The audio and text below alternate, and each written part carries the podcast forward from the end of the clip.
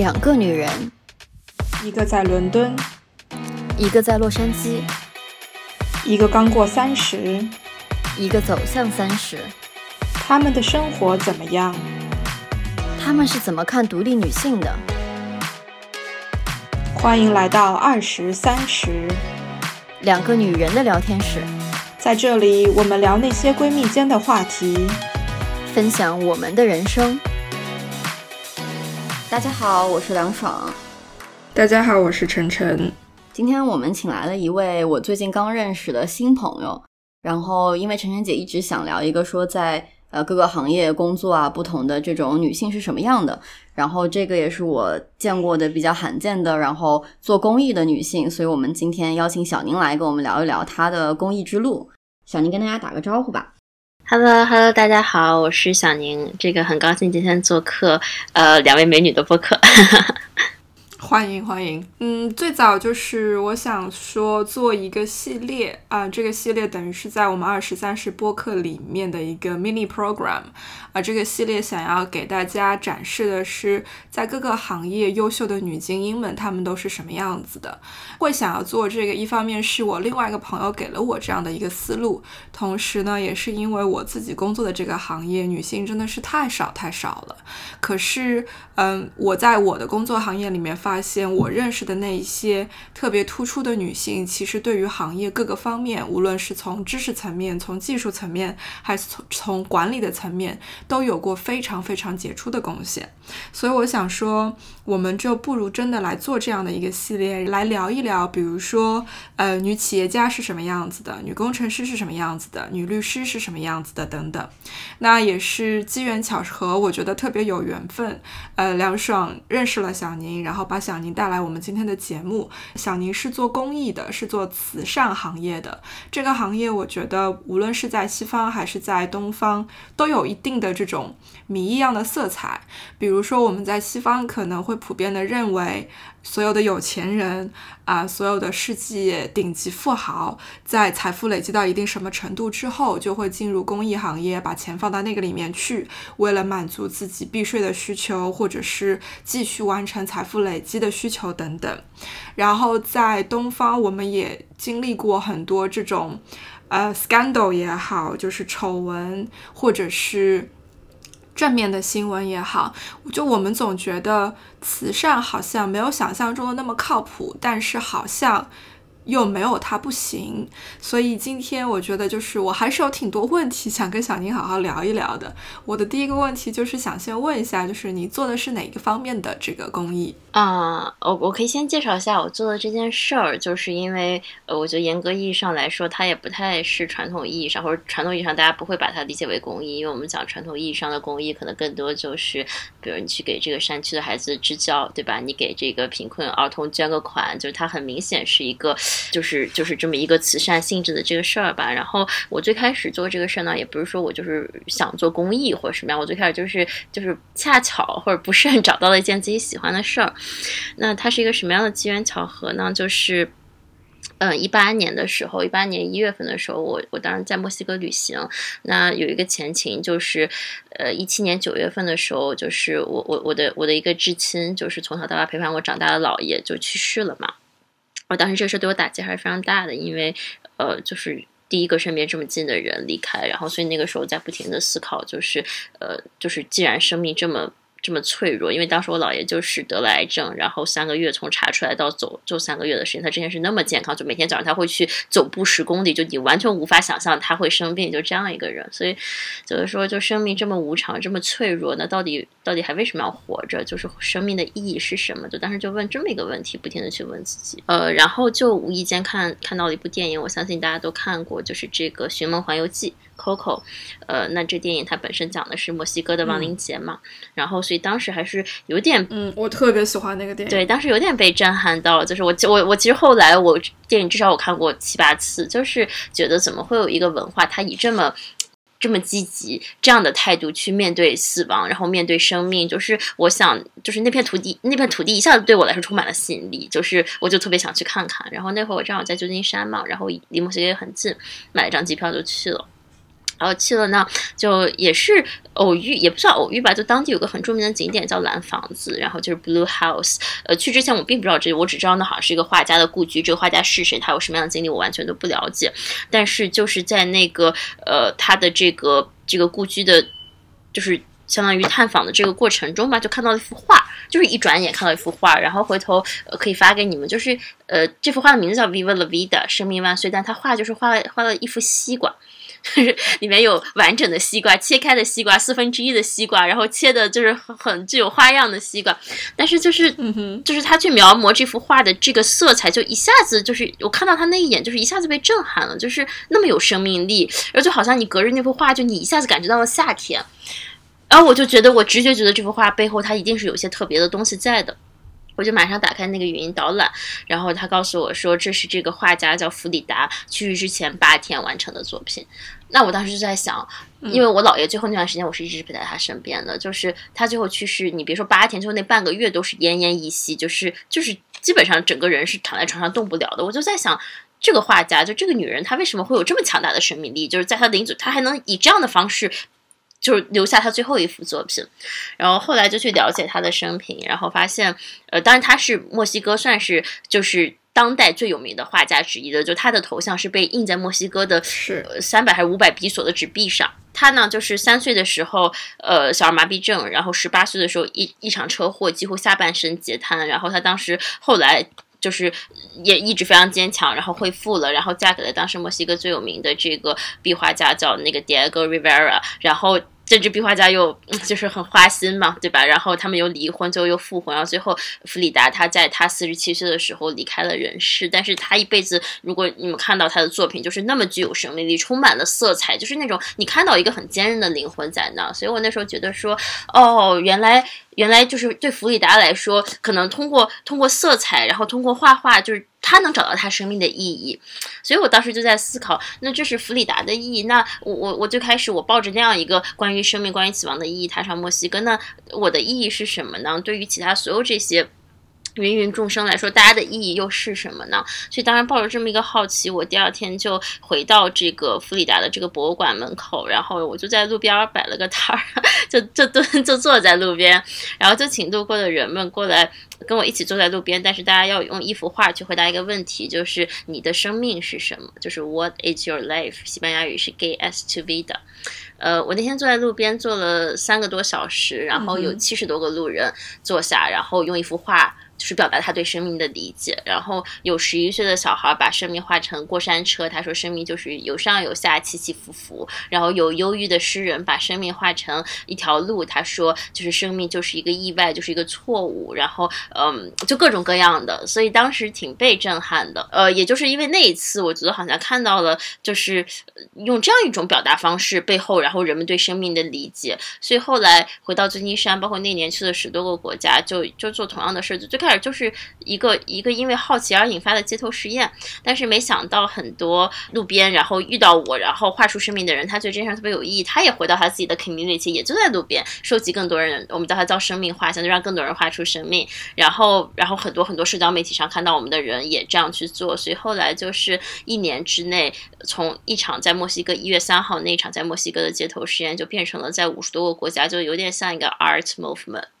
那那个时候我们也没有定义说它就是一个公益还是一个什么，就觉得这是一件大家都喜欢的事儿。然后就是大家聚在一块儿，一群 volunteer，对吧？就是有有硅谷的工程师、设计师，有国内的电影导演，有呃有这个银行家等等等等。嗯哈，大家觉得说，哎，去去思考生命，然后去以一种可能去掉标签的更真实的方式去。去连接更多人是一件很有价值的事儿，所以这就是它最初的形态。后面一九年、二零年、二一年，直到今年，就是呃前前几天也是邀请那个梁爽到我们，就是呃相当于我们一直公益基金的这个形式，然后呃在国内落定的这么一个实体，跟一百多个奥运冠军一起成立的这么一支公益基金，就是关注这个我们叫生命教育公益基金哈，就是关注青少年心理健康，因为其实 eventually 我们讲说去思考生命、聊生命、认识自己，其实背后隐含着一个巨大的社会问题。就是现在那么多人有这个心理亚健康的状态，对吧？抑郁，然后焦虑等等等等，包括最后可能导致像自杀这样的行为。所以其实我们希望说，我们提出一个概念叫生命驿站，就是大家可以想象，我们平时在生活中其实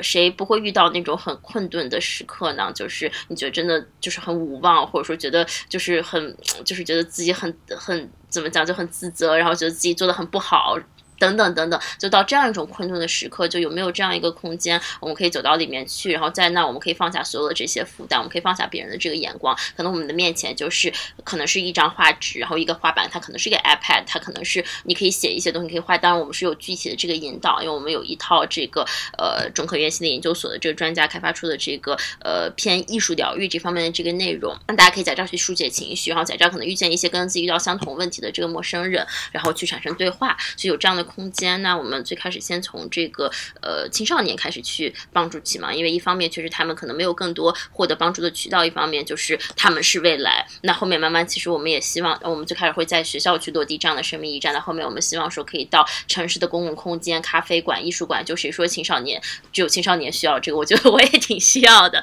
所以就希望以这样的方式去帮助更多人去呃去思考生命，然后去认识自己，然后去热爱生命，然后。以以至于到最后，就是以一种积极的态度去应对人生的所有问题，所以就是 That's what I'm doing。嗯，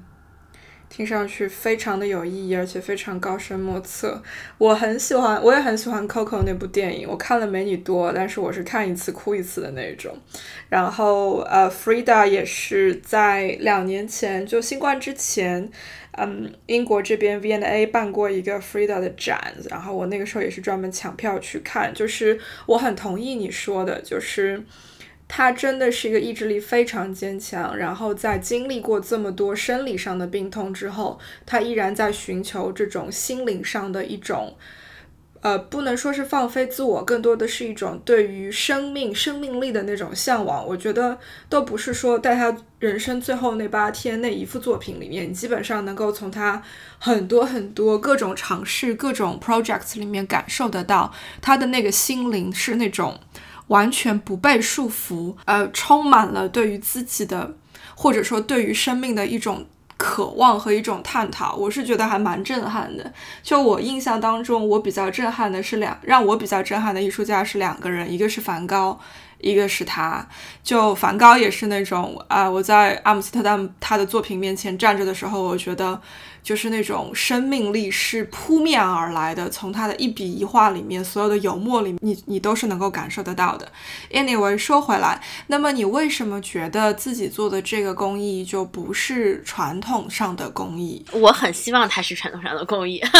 但是在整个这个怎么讲呢？就是在跟各种各样的合作伙伴，然后再去筹资。然后包括说去跟人去描述这个东西过程，其实大部分人跟你的这个反应是一样的，这东西很高深莫测。但是，嗯，我觉得可能也确实是每个人他平时去呃思考的东西，然后他所在意的东西可能不太一样。那大部分人一般想起的公益，无非就是说我去给到更多需要物质关怀的人以物质关怀，对吧？你捐钱也好，你去这个。呃，就是比如说，就提供支教也好，等等等等。然后，但是 Viva，就大家会问我说，你的这个 beneficiary 是谁？就是你的受益人是谁？那我只能说，我觉得受益人是所有人呀，因为所有人都需要思考生命呀。就有人不需要思考生命呢？有人不需要找到生命的意义吗？我不这么认为。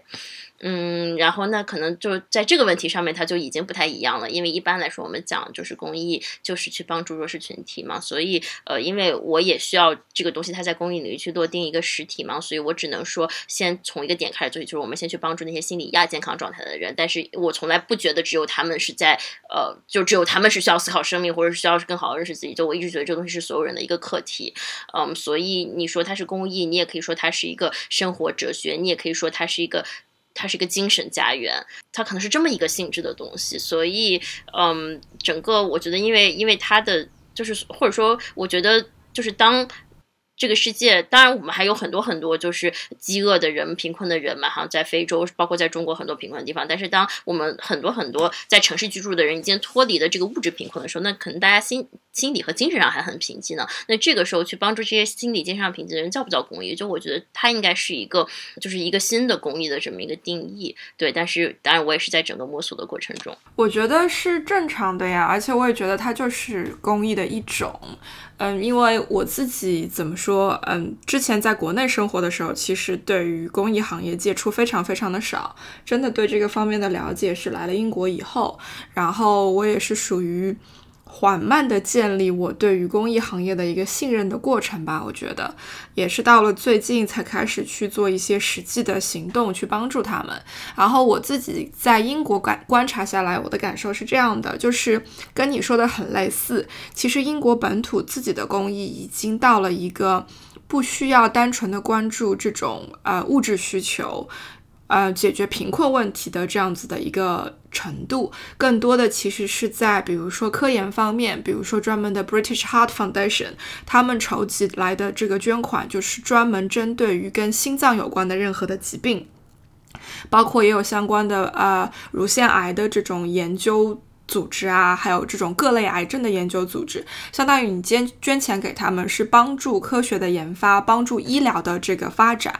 然后还有比如说很多就是到了你说的这种关注心灵层面上的，我自己接触到的是有两。个一个是通过让青少年跟马接触来解决青少年自己的这种心理问题，另外一个是通过让青少年与音乐进行接触去解决他们的心理问题。然后他们所谓的这种心理问题，有一些可能是天生的，比如说你这个孩子生出来就是自闭症，那么你在日常的生活当中你是没有办法过这种所谓的普通人正常人的生生活。但是也有一些其实可能是后天造成的，比如说这个孩子在。这种学校的这种 curriculum，就是学校的评估系系统里面，他是没有办法得高分，取得不到好的成绩。那么对于他的心理上造成了一个长期的这种经年累月的伤害，他需要在其他方面得到更多的认可，从而帮助他去建立这种心灵上的自信啊什么的。所以就会有出现这种。呃，公益组织是给他们提供，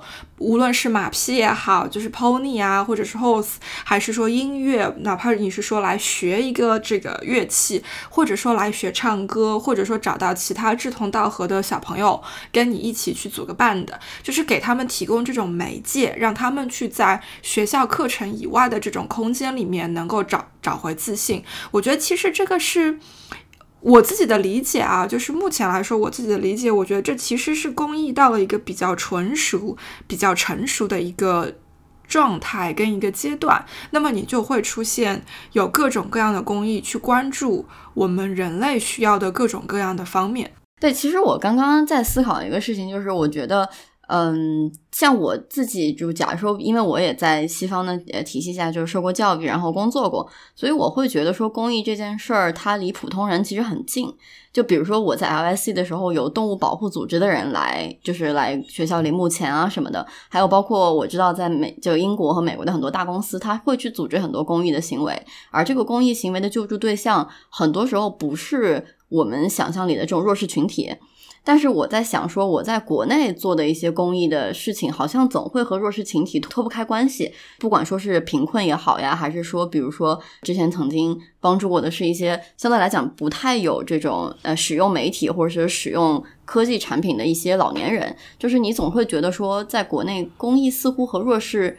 是有一点相关的，但其实我觉得小宁做的，比如说和心理健康相关的一些事情，还有美国、呃英国这些动物保护组织啊，或者说比如说呃协助小孩子心理健康这些，其实它是一个和每个人都息息相关的一件事儿。也就是说，每个人我觉得都可以参与到公益中，以及每个人都可以从公益中获益。我是觉得有这么一种感觉，我不知道我的理解对不对啊？因为我真的回国时间还真的啊太短了，以至于我对国内的公益可能真的。了解的非常的少，嗯，就是国内啊做公益，就是我认为哈，就是在嗯，就是在最近这几年，其实有蛮多就是国外留学回来，或者说受过比较好教育背景的，就一般来说，这样的人在过去他是不会进金融，就不会进这个公益行业的。但是我觉得可能也是看到一些社会问题的这个存在，包括我知道有一个呃机构叫义和，就公益盒子，他们专门是做这种公益机构的这个呃有效性的测评的，就他们想帮助这些，因为公益是这样的，就是呃。公益里面出钱当然是有这个 donor，但一般来说 donor 会把钱捐到这种大的基金会里面，然后基金会呢，他再会去呃把钱分给到不同的公益项目，其实就有点像就是 VC，然后投到具体的项目里面，然后 LP 把钱给到 VC 和 PE，就这么一种感觉。然后但是整个呃，尤其国内一些比较传统的大的基金再去投公益项目的时候，其实它是没有做好很好的这个 evaluation 的，就是说因为公益和商业还不一样嘛，商业是说 OK，我给你投的这份钱，你的这个呃就回报率你是很明显，你赚了多少钱。回报率就是多少，这东西是很明显能看出来的。但公益，你说你投了这一块钱，对吧？它对应着多少的影响，帮助了多少孩子，怎么怎么样？就这个很多时候它的评估是，嗯，就或者我们讲最近比较流行这个影响力投资，它其实这个评估的过程是比较困难的，很难去很多东西 quantify 或者 standardize 的，所以其实。你看，这个也算是我觉得新公益，就在公益行业里面这种服务机构，对吧？就是我觉得也会做的比较有意思。然后包括说很多用互联网的这个方式，你像这个，其实腾讯在这过去这三年做的这个九九公益日，呃，我前段时间其实呃，就是代表腾讯带着嗯，大概九个国家的。就是国外的年轻人，然后在北京探访了中国的一些公益机构，然后有包括那个阿拉善慈善基金会，然后中国中华儿慈会，然后还有一个是 UN 九 UNHCR，就是那个联合国嗯就难民署，然后这些外国年轻人就很诧异，说就是中国怎么互联网公益就是就通过这个小小的一个手机，对吧？有一个小程序或者一个 App，然后就能在三天之内筹到就是上十亿的这个善款，然后而且就是。你是捐了一块钱也好，你是捐了一百块、一万块钱也好，他都会去定期给你推送，说你这个钱到底用在了哪，然后帮助到了什么样的人。所以其实我想，这都是这几年，呃，是公益的一个个一个新的这个更新或一个这个呃升级的这么一个状态。当然，我也是才刚刚进入这个行业不就不太久哈，但是我觉得，嗯，还是慢慢大家的认知在改变。我有一个朋友，然后他是那个李连杰的一基金会的一个就是运营的负责人吧。然后他之前跟我讲说，他其实进公益行业的时候，就以为自己做的事情会和比如说在互联网公司不太一样，但进去之后他发现，其实这个可能区别就只是说。我的目的不太一样。他说我依然会去运营一些，比如说店铺，运营也会会用到我在互联网公司用的很多这种呃，就是 KPI 啊、Metrics 啊也好，去讲的更好的把这些我这手里的东西，不管你是当天不卖出去也好，或者说吸引更多人来看也好，其实他说这个运营这件事情本身没有太大的区别，只是说加入这样一个基金会，然后让他自己觉得说我自己在做一件非常有意义的事，所以可能对他来讲就是心理上的这种慰藉也好呀，或者说心。他给他的满足感，其实比他实际在做什么，呃，会让他觉得更重要。然后这个也是让我意识到了，说现在很多的基金会，很多中国做呃慈善行业、公益行业的人。就是也其实也在积极的利用中国的很多互联网的这些工具也好手段也好，就像刚刚小宁说的说，呃外国人会很惊讶说怎么腾讯能够呃利用互联网这么快的筹集到很快的钱，这个其实就是互联网它的传播效应，然后其实也是等于说不管让你就让你做好事也变得效率更高，然后也能够触达的规模也就更大了。我觉得这还是一个。呃，挺好玩的。然后我就我看到了一个公益与时俱进的这么一个感觉吧。你要说与时俱进，这个国内真的是世界第一好吗？没有地方做的比中国更好的。你想，英国时至今日这种捐款都还是募捐都还是挨家挨户找人来敲门，然后拿着卡片，然后站在你家门口跟你说，哎，你那个。跟你的银行说一下，每个月定期打五磅给我们吧，或者说就是站在那个地铁站的门口，拿着一个全是零钱的这种塑料桶子，在那边 dress up，就是扮成什么样跟那个公益机构有关的这种形象，然后在那边请大家说啊，你有多的零钱散钱你就放进来吧，这还是英国非常主流的一种。募捐的这个方式，我就觉得我的天呐！像我这次因为帮两这两个公益机构做那个慈善骑行，然后真的我有国内的朋友，就是隔着千山万水来给我捐款，然后他就跟我交流了一下他在国内就是支持公益的一个情况。他是认养了一只导盲犬，他说其实最早他认识知道说有这种帮助导盲犬就是培训的机构，然后为盲人提供导盲犬服务的，其实是在英国，他就是在某一。天在某一个地铁站门口看到有个爷爷牵着一只导盲犬，然后拎着那个募捐的桶在那边募捐，他才知道说哦，原来我们还有这样子的需求。所以后来他回到中国生活之后，他就是自己主动的去寻找了一个这个导盲犬的公益机构，然后认养了一只导盲犬，每个月给他捐钱。他还发了那个微信的小程序给我，你知道吗？就是等于那家公益机构就有一个小程序，在你认养了之后。你就可以通过小程序来跟踪你的这只导盲犬，它的整个呃成长的过程、受训的过程。然后他很骄傲，我朋友非常非常骄傲的跟我说，我的这一只现在已经在昆明，然后服役了，就开始那个服务于盲人了。他说，我觉得那种成就感其实真的是蛮大的，而且你真的不需要投入太多，你每个月几块钱，每个礼拜几块钱，你就可以 make a big difference。就我听到他跟我说这些的时候，我其实语塞了，就是有一种。我我不知道我应该怎么回应，就是一方面我被震撼到了，同时另外一方面我觉得天呐，英国怎么还这么 old school 啊？呃，我我其实刚刚想说，就是其实呃，我觉得公益和商业它的最终的目的肯定是就不太一样的，一个是 for profit，一个是 for social impact，然后它组织形式可能有一定程度不一样，但其实它做事的方法不会差太多。就像上个周邀请梁爽来参加我们这个发布会，你说做这么一个发布会和做一个商业发布会有什么实质区别吗？那没有实质区别，就你做事的这个方式，你做传播的方式，你做执行方式其实没有区别，但是呃，可能我觉得公益，嗯。在很多方面可能比商业来说没有，就是有一定的这个劣势。比如说，他去筹集资金过程中可能没有那么容易。但是公益的优势就是因为它是呃，就是 for a greater cause，所以就是你能动员更多的社会力量来参与进来。我举个例子，比如说，如果你做一场商业的这个发布会，你要请一个明星，那就是一个明星的商业报价。但如果你要请一个公，你做一个公益的发布会，然后你是 for certain cause，然后这 cause 是能打动别人的，那你请到一个明星或者就这些，你去动员资源的这个呃，一方面这个。广度一方面难度都会降低非常非常多，那我想这可能是呃这个社会我觉得给到公益的一个我觉得一个一个福利吧，就能让这个行业确实在做一些事情上面会更加容易一点。但是其实刚刚你们讲到就是说，梁说你在分析分享你一基金这个朋友的时候，我在思考一个问题，就是我身边也蛮多人，就是他在这个商场上纵横了。几十年，对吧？然后他觉得他自己积累了一身罪恶，然后赚够了钱，然后最后觉得他一定要去回报社会，然后摇身一变进入这个公益行业。我就在想，为什么大家这么痛苦？就为什么大家在去履行自己的社会职责的这个过程中，就是呃，就是非但不开心，然后反而积累了一身伤病、一身痛苦、一身罪恶，然后最后在 end of the career，然后决定说我要转型，然后我要去做公益，然后我要去弥补之前的这些，或者等等等等，我要做一些有成就感的这个事情。就有没有一种方式是大大家也在履行自己的职责，也在为社会创造价值，然后也在去做商业，但 能不那么痛苦？我不知道你们身边有没有这样的例子。我觉得我身边还看到挺多这样的例子，所以我我经常在想，就是这这到这到底是发生了什么？哦，我觉得这是一个很有意思的话题。那其实本质就是说，这个世界的商业规则它到底发生了什么？然后为什么它嗯变成了这样一个大家就是没有办法在其中找到心灵归属的这么一个地方？我觉得，我觉得你们是做商业比较多，你们可以讲讲你们的这个体验。实际你们在过程中，你们你们开心吗？或者你们觉得心里不开心的时候，或者说觉得甚至最后说是因为什么？然后等等，其实也挺想听听你们讲。说实话，我自己感觉是这样的，就是你之前提到了一个很好的词，就是 quantified，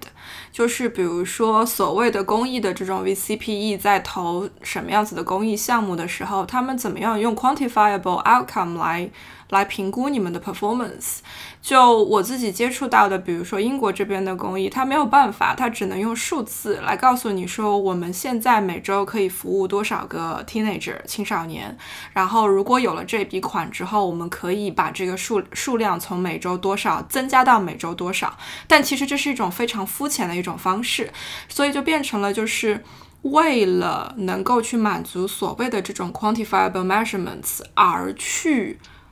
把自己的这种 performance 数量化，然后同样的，我觉得在商业的环境里面，这也是一个让人觉得非常痛苦的东西。比如说，作为一个公司的管理人，对于我来讲，我真正享受的是什么？我享受的是我的团队里面的人能够得到很好的发展，然后我在意的是我做的项目是有意义的，我们是可以。对这个社会、对这个行业、对这个培训课程有一定的改变，有一定的积极的影响的。可是这种东西就很玄幻，因为你没有办法去 quantify 说什么样算是积极的影响，然后团队里面的成员的成长，什么样子的成长其实算是好的。就我其实有自己非常感性的一面，我很容易因为。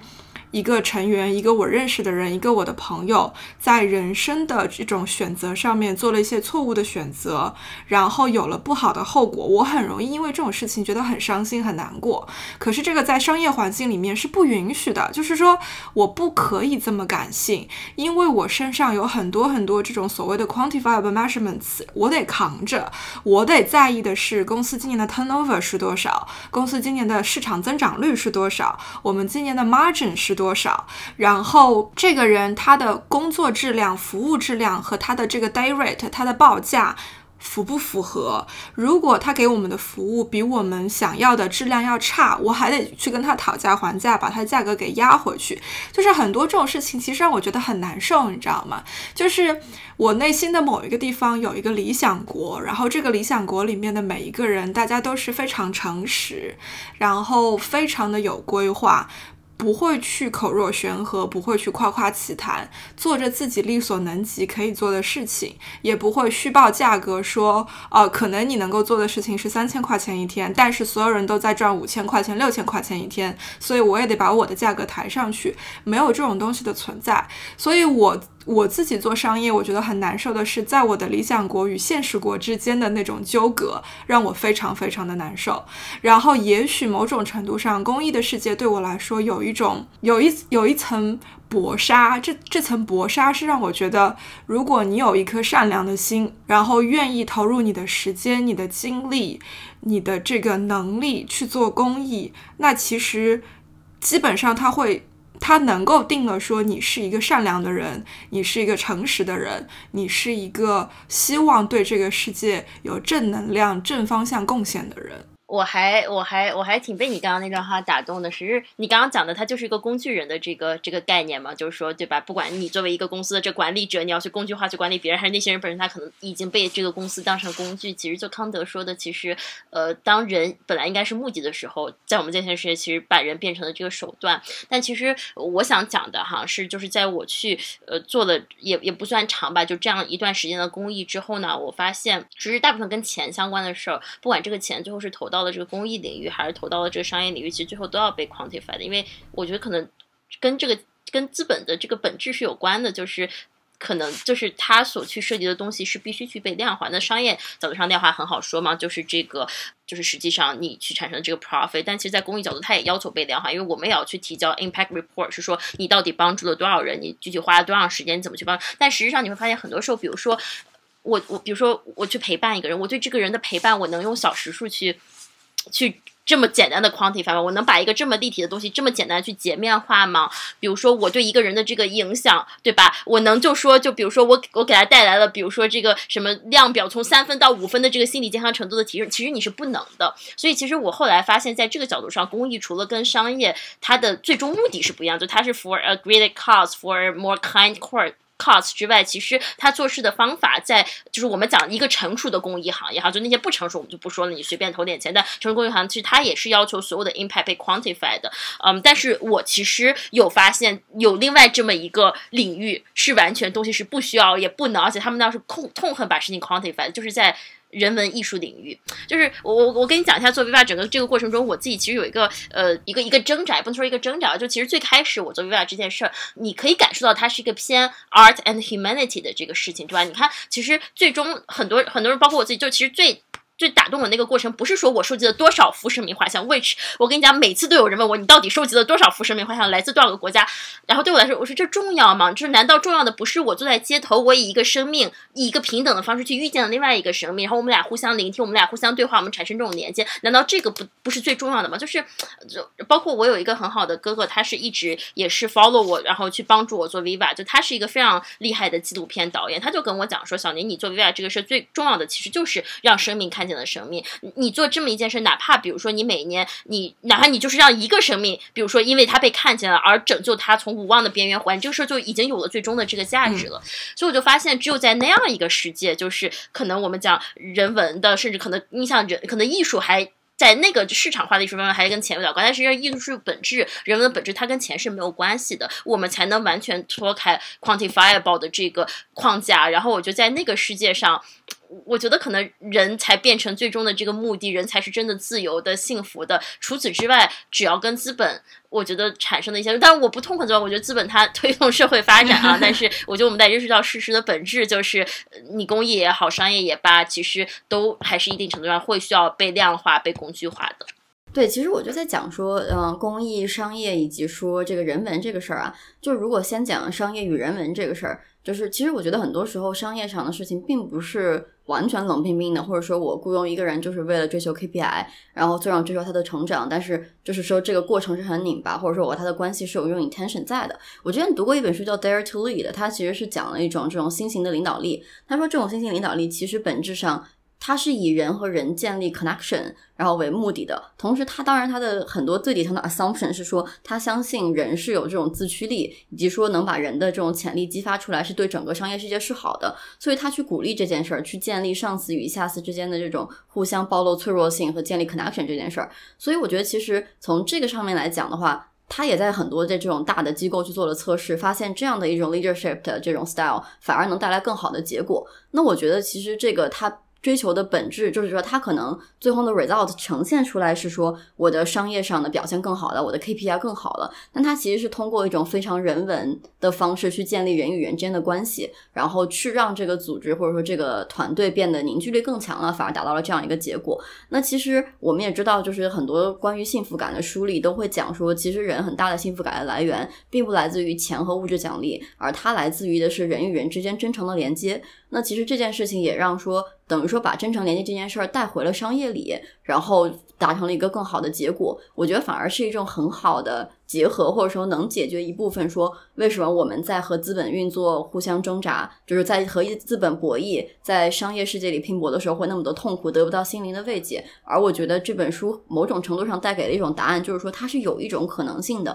但是可能需要更多的人去做这件事儿，因为不仅仅是说我一个上司愿意去暴露脆弱性，我的下司也会这样去想。那你作为一个作为一个，比如说你的领导如果不去同样去做的话，你从下往上的推动其实也是也是会很难。的，所以我觉得这个是需要互相去努力的。然后，如果讲回公益和商业这件事儿的话，其实我觉得很多很多很多地方，我觉得这两个的界限已经被模糊了。我本科的时候其实参加过一个组织叫创行，它原来叫赛福嘛，然后英文的话叫 Enactus。然后它其实做的事情是说，我需要用商业的模型和商业的手段去做公益的事儿。但它的目的就是说，我要求我这个商业参与进去之后，这个公益它自己可以运作，就你能够自己满足自己的这种呃运营的成本，然后能让它自己运作下去，这个是我们最终的目的。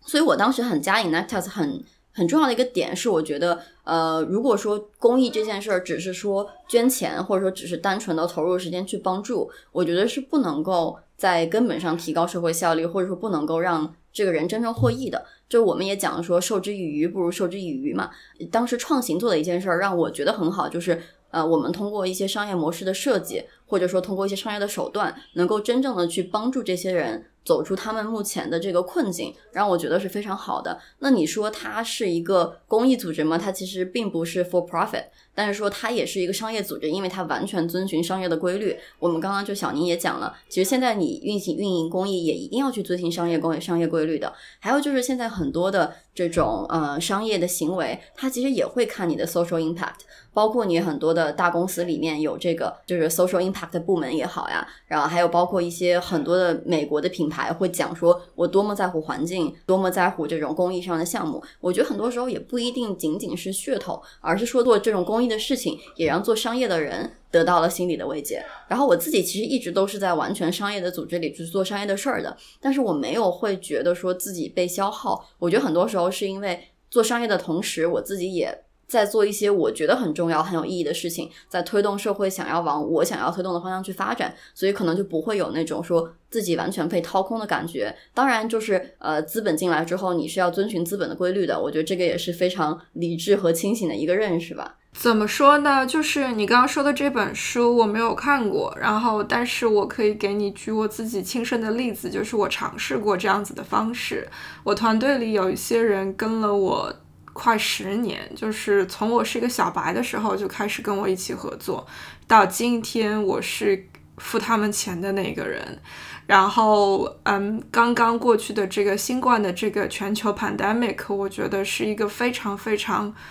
怎么说特殊的时期？然后我相信有很多很多 leader 都感受到了，由于新冠，我们看到了自己一起合作的伙伴、一起工作的同事生命当中其他的方面。这个跟他们的工作内容无关，跟他们的工作质量水平也没有关系。我有两个人给我发邮件，跟我是给我婚姻的建议，因为他们由于新冠的原因，呃，跟自己的另一半分开了。然后也有人在出任务的时候，当场遇到了一个跟新冠有关的困难，然后整个人崩溃了，给我打电话向我寻求帮助。但是从我自己实践的角度出发，就是说。我遇到的挑战是什么呢？是我尽我最大的能力，以及公司能够给的资源跟方式给你支持。这种支持是对于你情感脆弱瞬间的包容，是对于你没有办法 handle 眼前的这个这个混乱秩序的时候，告诉你，给你建议，给你指导，让你知道怎么样去做。可是事后。会有一个反噬的这个问题，你知道吗？这个就是因为它还没有形成一个气候，这个反噬会出现在你现场崩溃了之后。我回过头去想，作作为一个团队的角度出发，作为一个企业的角度出发，你的那个崩溃其实对我的企业来说是一个风险。我要怎么样规避这样子的风险，预防你将来再在现场崩溃，预防其他人在现场会有类似的崩溃？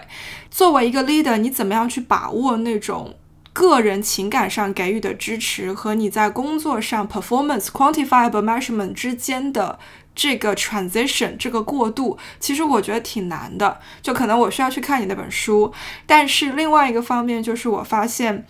这个度不仅仅掌握在你手里，作为一个 leader 的手里，就像你说的，上司有这个意愿，愿意去做这个事情，下属得配合。可是很多时候你会发现，下属不一定配合，他会觉得哇，太好了，今天我崩溃了，你顶了我，我下次还可以继续崩溃，你可以继续来顶我，你知道吗？这个就变成了明日复明日的一个状态，我就会很崩溃，就是变成我找你来是来帮我解决问题的，不是我来帮你不停的解决问题的。所以，也许我们需要像你讲的，共同努努力去达到那样的一个状态，是互相之间的彼此理解，然后能够达到互相之间的这种尊重，以及互相之间的包容，让我们从一个工具人变回一个真真正真真正正的人。然后，我们不需要在工作的环境里面去掩盖自己的悲伤的心情、难受的心情，不需要觉得说，除了这些数字以外，你不在乎我其他的所有的东西。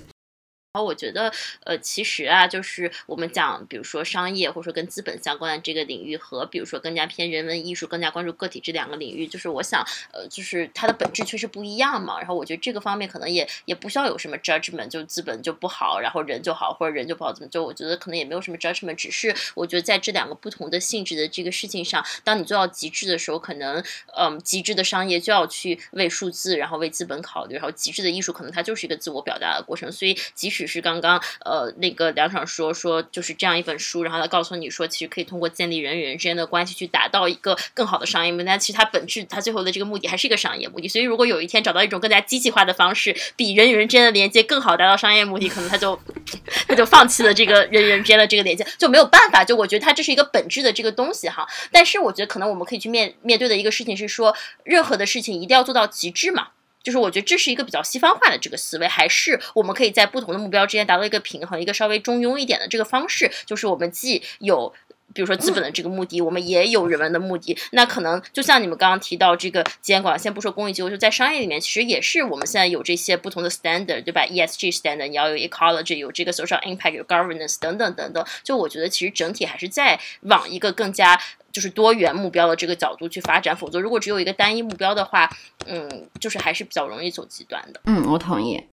啊，说回公益这个东西，我想到另外一个角度，就是说，由于它是公益的性质，所以其实很多时候，公益组织接受的法律的监管、接受政府的监管，比普通的这个企业要更严，要更多。因为你筹来这么多钱，你必须要给社会一个交代嘛，就相当于说我作为一个企业，作为一个公益性质的企业，我动用了。整个社会近乎全社会的资源，那我得给这个全社会一个交代，告诉大家说这些钱我是怎么用的，我怎么样用这些钱达到了什么样子的效果。就这样子的这种 responsibility，除非你是一个上市上市公司，你需要发自己的年报，你需要把数字报给你的股民。其实，如果只是普通的这种中小型企业，他们是完全没有这种职责的，因为中小型企业是服务于股东自己嘛。可是公益机构它是不一样的，因为它它相当于在接受全社会的监管，然后接受政府的监管，接受法律更严格的监管。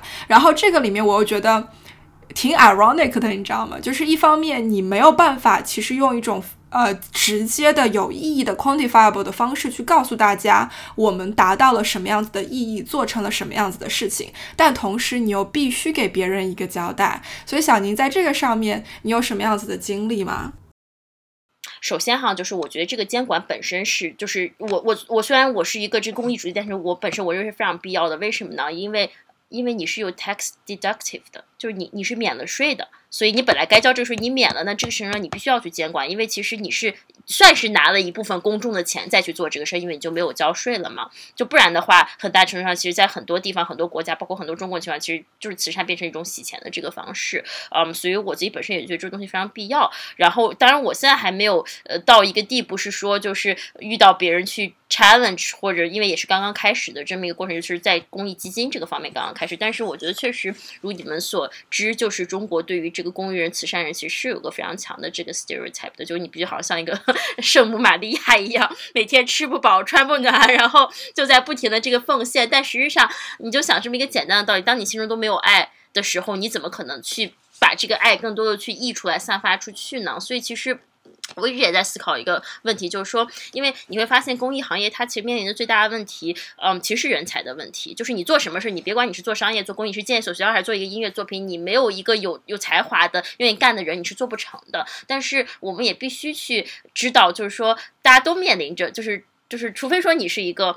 就是家底就是很殷实，你就是愿意去一辈子奉献做公益。which 这种情况其实也没有很多的情况下，那大部分人他其实是有一个生存的这个需求，尤其是优秀的人，他见的又多，他尤其见得多，你就更不能阻止他去追求一个更好的这生活了。那这种情况下，如果你公益行业还是给是这样的这个薪资，或者说你要人们承受这样的压力，有这样的这 system，就讲句实在话，今天你们让我聊虚荣心，你知道我想到第一个是什么吗？就是我在开始做公益的时候。我的第一个斗争是我跟我自己心里的斗争，因为，呃，就是，嗯嗯，梁爽也知道，就是我身边大部分人是是你们这样的，就创业者做商业的，嗯，然后一直因为从小也身边的人也都非常非常优秀嘛，就是，嗯，就是在大家的概念里面，就是做公益的人，他，嗯，就是怎么讲呢？就是，就大家不会觉得这是一个很光荣的事情。你知道吧？就大家会觉得说，你做公益是因为你没有能力去，比如说这个 sustain yourself，或者说 sustain 这个 business，sustain this thing，所以 it become a charity。然后这时候你要去伸手问别人要钱。然后我的性格恰巧我又是一个非常要强的这个性格，我是非常，我从来就是对我来说，就是给比拿要容易的多得多得多得多。嗯，所以整个这个过程中，我给我自己做的第一个心理斗争就是说，你怎么能在跟别人去讲你是公益人的时候，你还能很 proud？因为我一直。就是心里就有这么一个坎，我就觉得说，好像你就低人一等了，你不是在创造财富，甚至你是在去侵蚀财富。就其实，其实这是这么一个社会大的，当然我也在一步一步慢慢去说服自己，你在做更有价值的事情，等等等等。但是这是这么一个社会的这个大环境，所以在这样的心理压力下，在这样的呃，就是说这个这个这个经济条件下哈，因为大部分就。可能我自己，因为我还有其他这个 separate 就是 business，然后我还可以去 sustain myself。但是大部分人他如果纯做公益，那就是一个月六千甚至四千八千就这样的这个工资，你在北京这样的城市你怎么生活？对吧？就是我觉得这样一个条件下，其实呃，真的就是，尤其是年轻人，然后又是在那种那么奋发向上的这年代，身边人都在往前拼、往前赶，然后在使劲赚钱的时候，嗯，太难了。所以我觉得这可能是目前公益行业的一个比较大的一个坎儿。你别说这是公益行业的一个坎儿了，就是你要说到虚荣心的话。哪怕一个大学本科毕业生，或者说研究生毕业生找工作的时候，都会觉得自己没有进什么样子的企业，没有拿到什么样子的月薪，都是一个很丢脸的事情。更不要说，呃，我做的是什么行业的问题。我觉得这里面让我想到是两个点。第一个是，嗯，你要从大的角度去讲，我们现在存在一种，我觉得是一种。misunderstanding，就是说好像西方的文明、西方的经济模式它更好，我们要往那个方向靠，我们要向他们学习才可以。但事实上，你要从一个哲学的角度去考虑。其实没有哪一个文明更好的这种说法，没有哪一种社会结构更好的这种说法。每一种方式，每一种架构，它都有它的利和它的弊。然后同理的，就是我想到的第二个点，其实这也是我们需要打破的一种迷思，就是我们普遍的觉得某一些行业要优于其他的另一些行业。就你摊开来说，有些人会觉得金融行业更高级。然后出卖体力劳动的行业更低级，然后就变成了大家都会往所谓的更高级的行业去赶，而不愿意去做那些所谓的更低级的行业的这个工作和内容。嗯，我自己的行业里面，我们现在面临的一个难题是，英国由于脱欧的关系，然后再加上新冠的疫情。目前行业内估计，货车司机的这个数量缺口大概在九万到十万之间。然后以前在脱欧以前，这个数字是由东欧的这些司机、东欧的这个劳动力市场来。填补的，甚至比如说罗马尼亚什么的，有一些国家，他们有专门的培训机构，就是专门给英国输送货车司机的这个人才的。然后英国人自己是觉得货车司机这个工作太苦了，又没有钱，非常的低级，出卖的是你的劳动力，出卖的是你的体力，不值得。所以年轻人都不愿意进这个行业。大家普遍发现的就是说，货车司机这个行业的平均年年龄在五十岁以上。这些就是一个，我觉得是一个很严重的问题，就是我们行业里面大家就在。拼命的努力去去向社会证明说，货车司机这个职业并没有你想象中的那么低级。你不能因为说他的时薪低，你不能因为说他是出卖劳动力，所以他不如科技行业，他不如金融行业。我觉得这是一种 stereotype。然后同样的，对于工业工艺也是这个样子，就好像。有一种觉得你在商场里面混不下去，然后你去公益组织找了一个养老的地方的这种感觉。同样的，学术界也会面临这样子的 stereotype。可是回到我觉得你讲的很好的一个点，小宁就是所谓的就是这个多元化。我们为什么只有一种单一的模式去衡量什么样子的东西更好，什么样子的东西更成功，然后什么样子的工作更有意义，或者说什么样子的工作收入更多？就是成功的角度跟方式是有很多种。的，你说的这种呃内心的这种 struggle 啊，就是说怎么样去面对自己。我自己哪怕现在做嗯做公司做了快三年，我依然非常的 struggle。我觉得我还是没有迈过那道坎，就是我不存在这种觉得说问别人拿钱更难受，因为我的公司性质不是这个样子。可是我觉得很难受的是，所有的东西最终。都会落在数字这个东西上，都会落在钱这个东西上。你给的钱是不是到位？我们要做多少事情？然后，呃，我也被 challenge 过，就是你们的行业 pace 这么的慢，能够 quantify 的 achievements 那么的少，到底是什么东西在支持你继续做下去？你们这样子做的意义？到底又在哪里？八年前你面临的问题，八年以后你依然在行业里面面临同样的问题，所以你们行业到底进步了吗？他到底在干些什么？就是我时至今日依然也在。不停的拷问自己，每一天都在问自己说：，所以我做的这个项目，我做的这个企业，我们的目的在哪里？我们的意义在哪里？这个是所有 所有会做事情，就是说，我说实话，我觉得所有的有一定思考能力的人，其实每一天都会问这样子问自己类似的这种问题吧，应该。就是你知道吗？我之前曾经以为，就是当你做了自己真正热爱的事情之后，你就会每天活得特别开心。然后，于是我有段时间我真的很想全职全职只做 Viva 这件事。然后，当我真的全职只做 Viva 这件事，我发现就是人生的问题还是一样的多，一件也没少。对，所以我现在的这个方式呢，就是我觉得既然人生有多元目标，但是呃，其实你做每一件事情呢，你又希望说呃，就是他可以做的尽量的这个极致，在这件事情下哈，但你人生不能做往一个极致的方向。你人生说我就只赚钱。然后我什么都不要，我就是天天把人当工具，我觉得这样也不好。或者人生我只要情怀，我饭也不吃，肯定也不行。所以当人生有个多元目标的这个时候，我可能更倾向于把生活就分成几个不同的 sector。就比如说 Viva 这件事对我来说，它就是公益，它就是纯粹的情怀的公益的慈善的事情。在这儿我一分钱我都不想赚，我会把这个事情本身做好，让它变成一个纯粹的，真的就是能够普普惠到越来越多人的事情就可以。但是我会有另外一个 sector，这个 sector 我就想怎么更好的赚钱，怎么更好的让我在财富这个角度爬上更好的 social ladder，我觉得可能只能通过这样的方式去做一个简单的这个平衡。但其实这也是我最近刚刚就是相当于就是最近才去思考的这个问题。我也不知道实际这个实操性会是一个什么角度，会不会我在做商业的时候，我依然还是非常非常痛苦，因为它是很 前极致的东西。然后我在做慈善的时候，可能又太这个异想天开，我不知道我我其实还没有尝试过。就你刚刚说的这个方式，说实话，我觉得是。可行的，然后也是我自己在尝试做的事情。就比如说，呃，我的公司、我的企业是帮我满足呃这种财富上的需求、金钱上生活质量的这种保证，就是物质条件的这种保证，但是。呃，我我在跟梁爽做的这个播客，其实是一种精神上的对我的一种满足跟需求。它是一个完全不盈利的行为，但是每一周每一天都需要花时间进去去做筹备啊，去做录制啊，去做剪辑啊什么的。可是我需要这样子的一个平台，因为我希望能够把我们自己的经历、把我们的声音、把我们的这种想法去传递给更多人。这个是让我觉得让我的生命有。一某种程度上有意义的一种方式，我也不能够阻止自己，比如说一直是一种很热心的状态。朋友有什么事情，有什么需求，我总是会抑制不住自己的，就会往前走。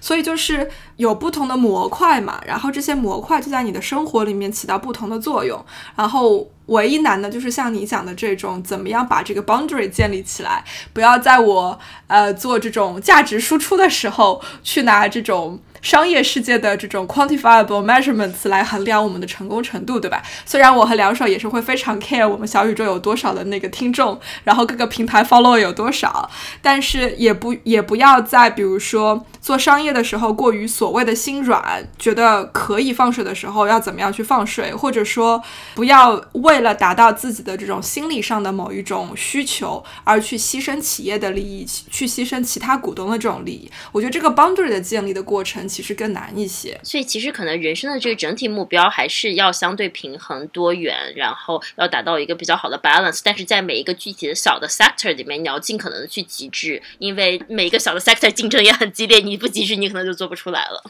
我感觉我是不是一个特别特别怎么说？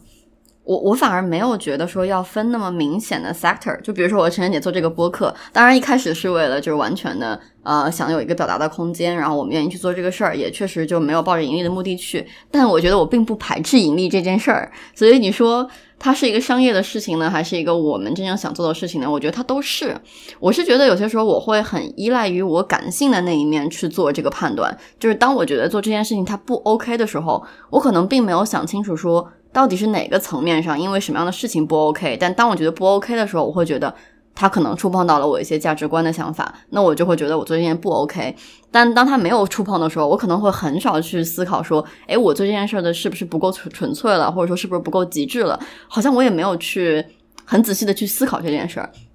就比如说，我其实，在本科的时候去做一些公益的事情，呃，当然，我觉得就是，嗯，愿意做一些做为社会做一些事情，做一些公益，我觉得是好的。但你说我去参加创新去做创新的项目的时候，就没有私心吗？我觉得其实也是有的。比如说，我报的私心就是可能，可能说我可能会去更建更多的商业上的模式，我可能会认识更多的人，或者说通过这个方式，我能锻炼到自己一些能力。那你说我没有在做公益吗？其实我也在做公益，我也在，我也确实帮助到了一些人，为生活做了一些贡献，做了一些有价值的事情。但是我觉得我在里面既有私心，然后又有在做公益方面的事情，所以我觉得它不能完全的割裂开来。我是我是这样想的。然后我感觉我好像也没有像就是小宁或者陈晨姐说的一样，把它做一个完全的分割。就比如说我做播客的时候，我就完全不想商业，或者说我做商业的时候，我就完全不想公益，好像也不是这么回事儿。我感觉我是这样子的一个想法啊。说回虚荣心这个点，我觉得这个特别特别难聊，因为说实话，在我的这个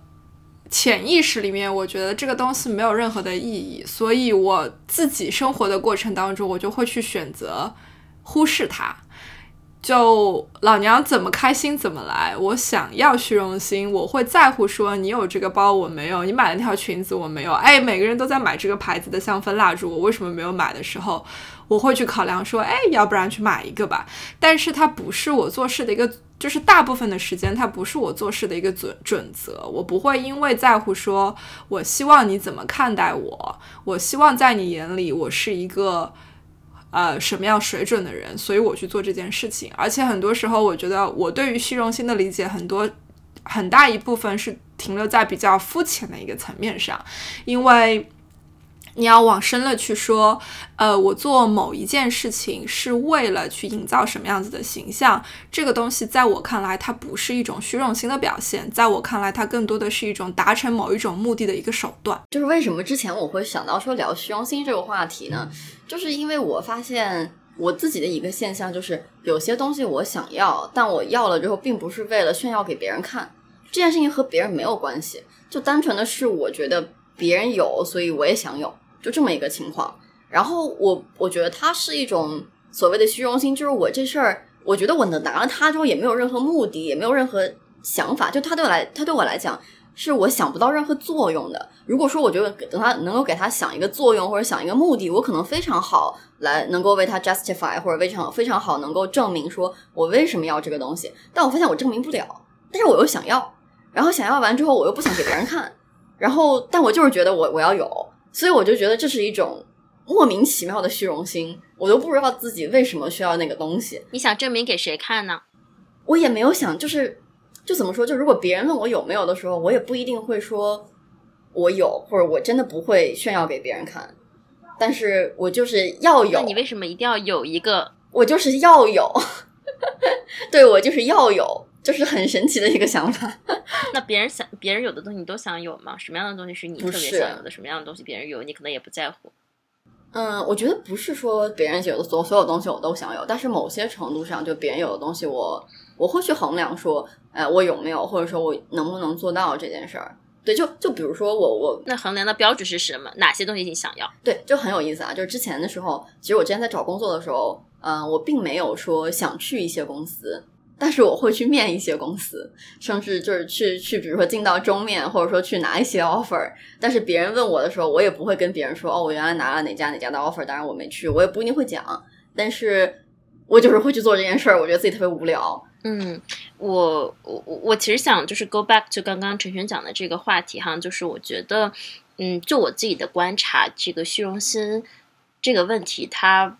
它挺分人的，就是我觉得这个还是挺跟人从小到大的这个经历有关。就我不知道陈晨你从小到大是一个什么样的经历哈？就我从小到大还是相对偏向于就是父母会比较喜欢讲就是别人家的孩子，然后所以我觉得在这样一种成长环境下成长起来的孩子呢，他去做事儿这个准则就不太会以自己的感受为准则，而是更多以就是这个事儿别人会怎么看为准则。所以其实呃你可能没有经历过这个过程，但是我是经历过一个非常非常大的这个非常痛苦的一个转变，就是我怎么把坐标系拉回我自己。自己就是直到现在，就是经常，因为我那天在问我一个问题哈，就是说说小宁，你现在如果银行卡里面比之前现有的钱多了好几个零，对吧？你的实质生活方式你会改变吗？我发现我不会有任何改变，我该吃什么吃什么，该买什么买什么，就是我该过什么就一点都不会改变。但是我为什么还说我需要有一定的这个财富呢？可能这东西更多就是别人到底是怎么看我的。所以你看，就这么基础的一个问题，它其实都是来自于别人怎么看。更比如说生活里面大大小小其他的，你怎么去做呃这样的选择那样的选择，就是对我来说，其实我经过这么样一个痛苦的这个转变过程。所以呃，我想可能在这过程中，就是你得先 aware。即使我现在身边遇到了很多长辈，商业上已经获得很大的这个成功，他都还没有 aware。到其实他自己做的选择，或者他很大部分痛苦，其实是来源于他把别人的看法变成他自己的这个坐标系。然后你 aware 之后，可能你要花很长的时间，你去做这个调整，你去不停的去扪心自问，到底别人的看法对你有什么样的价值，等等等等。然后最后可能完成这样的转变，或者可能一辈子都没有完成。所以我觉得这个确实是一个挺因人而异的。嗯，就是一个一个感受，一个事情吧。所以我觉得我还挺羡慕你的，就我觉得你就是你你你，可能你你有这样的性格，是你可以从自己的角度去出发。嗯，就整个这过程其实挺痛苦的，就在我来说。嗯，你要这样说的话，我确实没有过你那个经历的过程，因为在我的记忆当中，我的童年很多时候我是别人口中的那个别人家的孩子。嗯，你如果要去深究起来，其实我觉得这是因为我有我有一个虚荣心很重的爸爸。就是我爸爸特别在乎别人怎么看我们，他特别在乎我是不是别人眼中好孩子，我是不是别人眼中他的好女儿。所以，比如说我印象当中，他特别在乎我们出去去别人家做客的时候，我的这个礼貌啊、礼仪啊，有没有打招呼啊，怎么做、怎么站啊，怎么待人接物这些。然后他也特别享受，就是别人夸我的时候说：“哦，你们家晨晨就是很好啊，成绩很棒啊，又做这个又做那个什么的。”就是因为有了这样子的一个成长经历，反而让我意识到了，就是说我就是我不应该这么在乎别人怎么看，我不应该这么在乎我是不是别人口中的那个别人家的孩子。然后我也不希望我的孩子有类似的这种经历。就是我觉得是。可能就是，也许跟你的经历类似，就是说，我是从上一代人身上看到了，我觉得我爸爸活得很辛苦，他活得很累，因为他太过于在乎自己的这种对外的形象，反而很多时候可能会忽视了自己对内的这种心理的真正的需求，或者是其他方面情感上的这种需求。这个也许是让我意识到了，就是说，嗯，虚荣心这个东西不重要。它没有你想象中的那么重要。然后我倒是没有被问过说如果钱多了会怎么样，嗯，但是很好玩，就是昨天晚上，嗯，我跟我男朋友是那个周年纪念，所以我们就去了一家伦敦比较好的餐厅，嗯，它的这个地理位置啊，然后包括它的历史啊，就是非常纯正的那种所谓的。英国上流社会，或者说比较偏上层上层社会的这种区域，然后价格也确实不便宜。两个人出门之前还想了很久啊，怎么穿，怎么怎么样。结果最后嘛，我也就是穿了条裙子，蹬了一双小高跟。我男朋友是连那个衬衫都没穿，他他穿的是牛仔裤，然后加休闲皮鞋，然后加一个那个。呃，那种 polo 衫就去了，然后果不其然，我们到了现场之后，发现我们是全场穿的最最不正式的人。坐在我们旁边的那一桌的男生穿的是西装三件套，就是，然后我们就发现，就是我们真的就没有在 care 这些东西。然后我们觉得，以我们的收入，偶尔一两次的这样子的消费是我们能够负担得起的，它就够了，它不需要成为我们的标志或者怎么样。我连朋友圈也没有发，照片都没有拍。说实话，我觉得就是。对于我来说，已经到了一种我想要去享受一个 moment，在我条件允许，这里的条件包括时间、包括精力、包括财力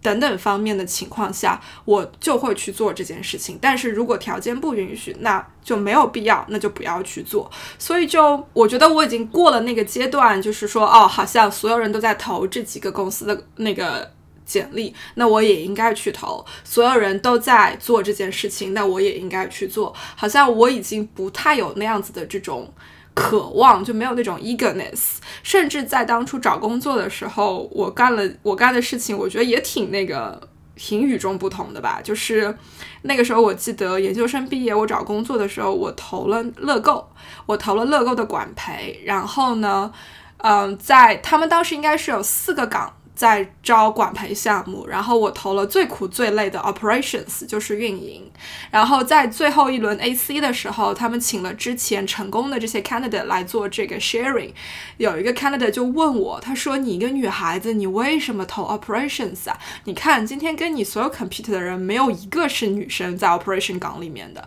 我说：“可我就是喜欢啊，我觉得很好玩。”他说：“operations 很苦的，女生都在投的都是那个 finance 或者是那个 general management，你为什么不去试那些？”我说：“那已经来不及了嘛，而且真的就是我觉得把东西 move around and then make them work，对我来说就是非常的 fascinating，我觉得很好玩。所以也许真的就是我的成长环境里面，我一直都没有太过于在乎这个东西吧。”也就导致了，就是你让我去讲说这个东西有多不好，这个东西有多多好，我也真的是说不出来。呃，就是其实我们从小到大，很多时候我觉得都是有很多挣扎和 struggling 的。就是可能这个事件有些时候是和自己的，就比如说我们有些心理上的坎儿过不去，觉得我自己应该是怎么样的，或者说有些时候这个 struggling 是和社会的，就是社会觉得我应该怎么样，或者说比如说我作为一个高知的人，然后我应该去做什么样的工作，我可能不该不该去洗碗端盘子，或者说有些时候是。就或者比如说他们对于我们男性也好、女性也好的这种定义，就比如说女生不应该去做 operation，然后女生不应该去做 supply chain，啊供应链，或者说女生就应该坐在办公室里漂漂亮亮的，然后呃去做一个高级白领。我觉得这个事情上有很多别人自己。呃，亲人，然后还有社会大环境对我们的很多期待，然后我觉得，呃，小宁能够走出公益这一步，然后呃，做出 Viva，然后同时去追寻说他自己觉得内心应该去做的事情，即使说他的银行的账户里面少了好几个零，可能和他其他朋友相比，我觉得这是一件很勇敢的事情。我觉得也像小宁想在 Viva 里面想传达的很多东西是一样的，就是活出自己生命的精彩。那这个精彩其实并不。呃，局限在说银行账户里的几个零，因为我相信每一个人走到生命的最后，他都不会记得自己银行账户里有多少个多少个零，或者说有多大的一个数字，而他更在乎的是说他生命里的那些他做出艰难抉择的时候，他是怎么样选择的，还有就是他和亲戚朋友之间他们的连接是不是真的真诚？我觉得这个是我觉得生命的。意义，我相信也是说我们在生活里很大程度上在寻找的东西。我觉得，我觉得刚刚那场说的挺好的，就是 at the end of the day，其实什么样的标签，然后别人讲什么，其实都没有那么重要。其实你活的这辈子就是你内心的感受。然后，所以其实我觉得人做的嘛，只要对得起自己就好了。就这一辈子，我觉得就就挺圆满的。